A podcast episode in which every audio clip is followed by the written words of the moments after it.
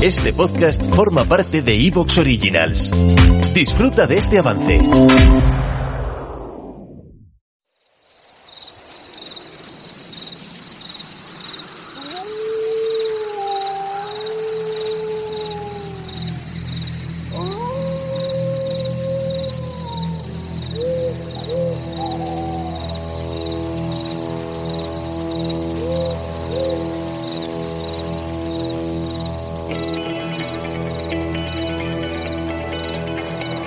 Está escuchando el podcast de Luna de Lobos. Una forma distinta de tratar la información. Bienvenidos.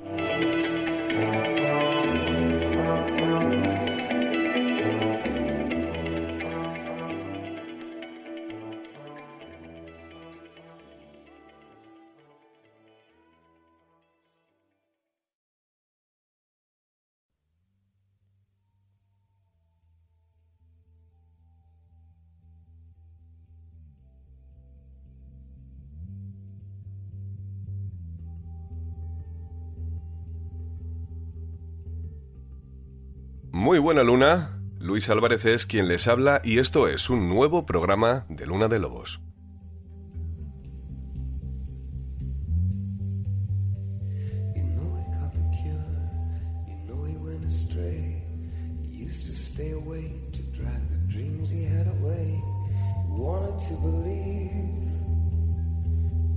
In the hands of love.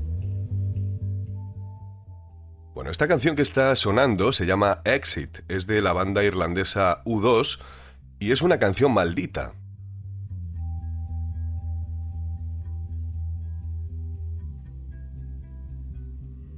Ya hemos hablado de esta canción en un programa anterior, hace quizá un año, en otra Luna de Lobos, en la que hablábamos precisamente de eso, de canciones malditas como el Helter Skelter de los Beatles, alguna que otra de Ozzy Osbourne y otras bandas de metal que tuvieron la mala fortuna de que algunos de sus fans creyeran entender un mensaje dirigido directamente a ellos.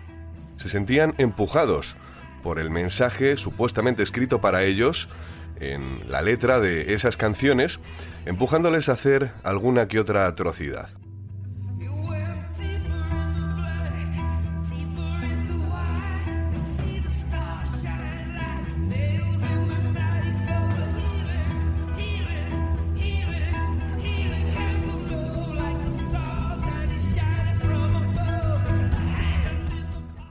Y precisamente atroz es el adjetivo para describir la letra de este temazo de esa banda que ya saben que me gusta tanto. De hecho, la sintonía del programa es de ellos, es de U2. Y bueno, ya lo están escuchando. Es un sonido sombrío, eh, denso, plomizo. Y viste una letra con un significado terrible.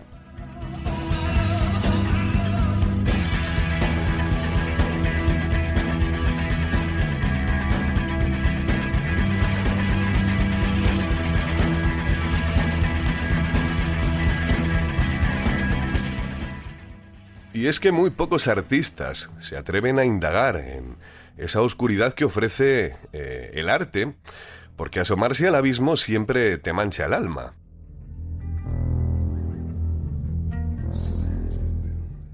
Hay que decir que Bono se inspiró en la novela de Truman Capote, que se llama A Sangre Fría, para escribir la letra. Es sin duda la canción más oscura de todo el repertorio de esta banda. Y bueno, Exit no deja de ser una canción más, una de esas canciones malditas de la historia de la música, pero además de maldita, ya digo, es una canción con un mensaje, con un discurso muy revelador, sobre todo genuino, algo que es difícil de hacer cuando alguien es artista, porque se nota, cuando algo es impostado no llega, y sin embargo cuando algo es completamente real, cuando es auténtico, cuando es genuino, entonces eh, te llega, te llega directo al alma.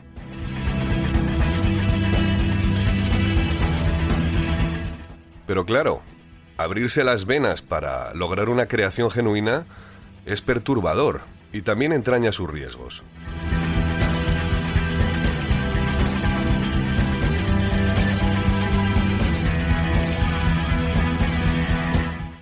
Bono, el líder de la banda irlandesa, confesó que durante la grabación sintió como si una presencia oscura se hubiera colado en el estudio y todos lo sintieron, incluso el ingeniero de sonido al otro lado del cristal. En realidad estaba el productor Brian Eno, que es un eh, grandísimo productor, y, también estaba Daniel Lanois. En los conciertos de aquella gira tan exitosa por todo Estados Unidos, que se grabó en formato cine documental, el guitarrista The Edge eh, estaba muy preocupado cada vez que tocaban esta canción porque Bono, digamos que se transformaba. Uh, de hecho, fíjense lo que declaró a una revista especializada musical eh, el guitarrista. Eh, dice textualmente, a veces Bono salía del escenario en, en el receso, digamos en la pausa, y no lograba sacarse al personaje. La oscuridad todavía estaba allí con él. A veces era difícil sacudirse de encima esa sombra y empezar a tocar las siguientes canciones.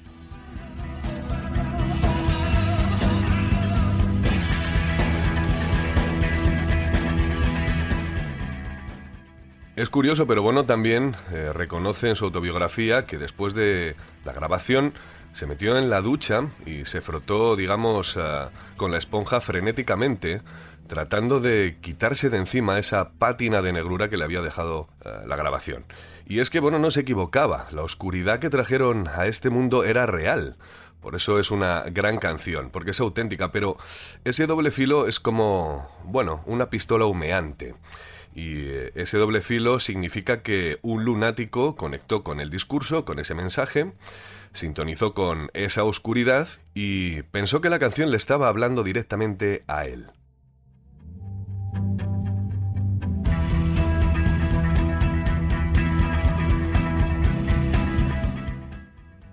Ese lunático se llamaba Robert John Bardo y una mañana cogió su revólver y ejecutó el guion de su propio drama.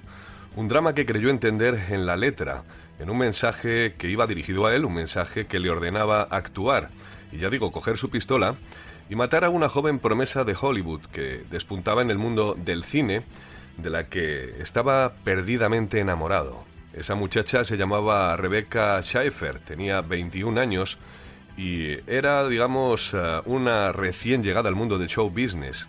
La actriz era bellísima, tenía esa eh, imagen eh, virginal y se identificaba en sus primeros papeles en series de bajo presupuesto precisamente como eso, como una chica eh, prístina ¿no? y pura. Pero ocurrió que la actriz fue creciendo y empezó a hacer eh, películas distintas, el personaje empezaba a cambiar. Así que en una de esas actuaciones se desnudaba y mantenía relaciones sexuales con otro actor, es decir, una escena de cama, y lo que ocurrió es que John Bardo enloqueció. Hay que decir que este sujeto no paraba de perseguirla. Se presentaba de hecho en los platós y le regalaba eh, ramos de flores, le hacía regalos.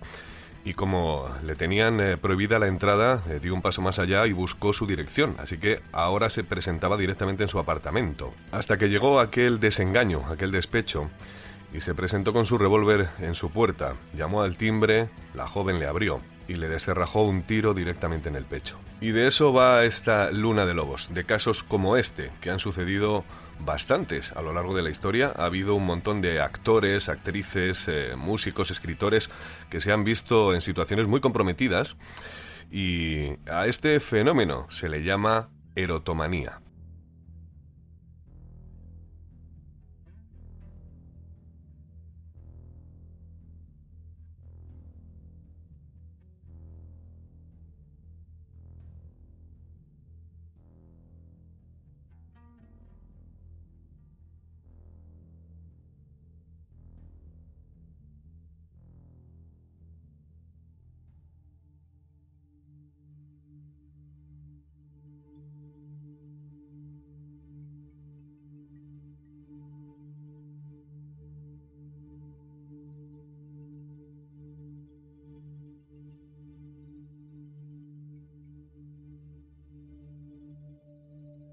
Bueno, pues para hablar de esos rincones oscuros de la mente, ¿quién mejor que nuestro amigo Fernando Espí, nuestro psiquiatra de cabecera?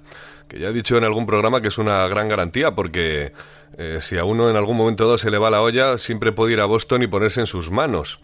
Eh, no deja de ser un grandísimo psiquiatra, por supuesto, además de un gran amigo, que le recuerdo además que lleva otro programa en Evox, otro podcast que se llama El último humanista y que se lo recomiendo encarecidamente.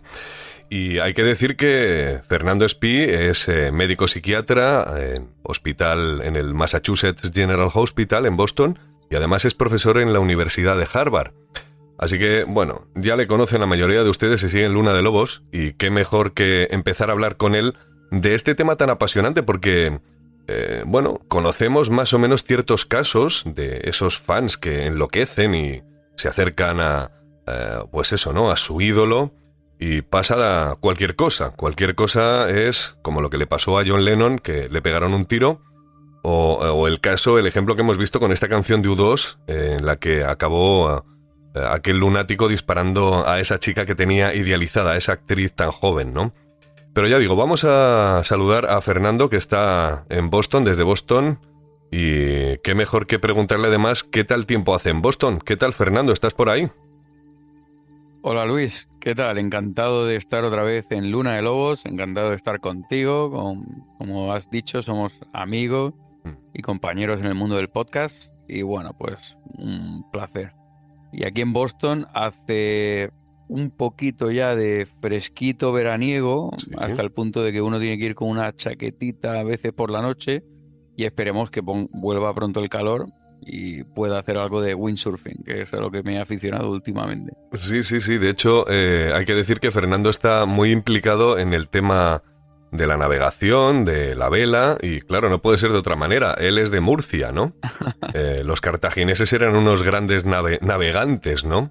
Y bueno, siempre es un placer poder contar con su testimonio, y más en un tema eh, que ya digo, que es eh, algo que más o menos conocemos todos, pero créame que cuando he empezado a documentarme sobre este asunto, pues me he quedado, bueno, me he quedado fascinado de la cantidad de casos que ha habido de acoso a personajes famosos que desconocía y que, bueno, están publicados, obviamente. ¿Te está gustando lo que escuchas? Este podcast forma parte de Evox Originals y puedes escucharlo completo y gratis desde la aplicación de Evox. Instálala desde tu store y suscríbete a él para no perderte ningún episodio.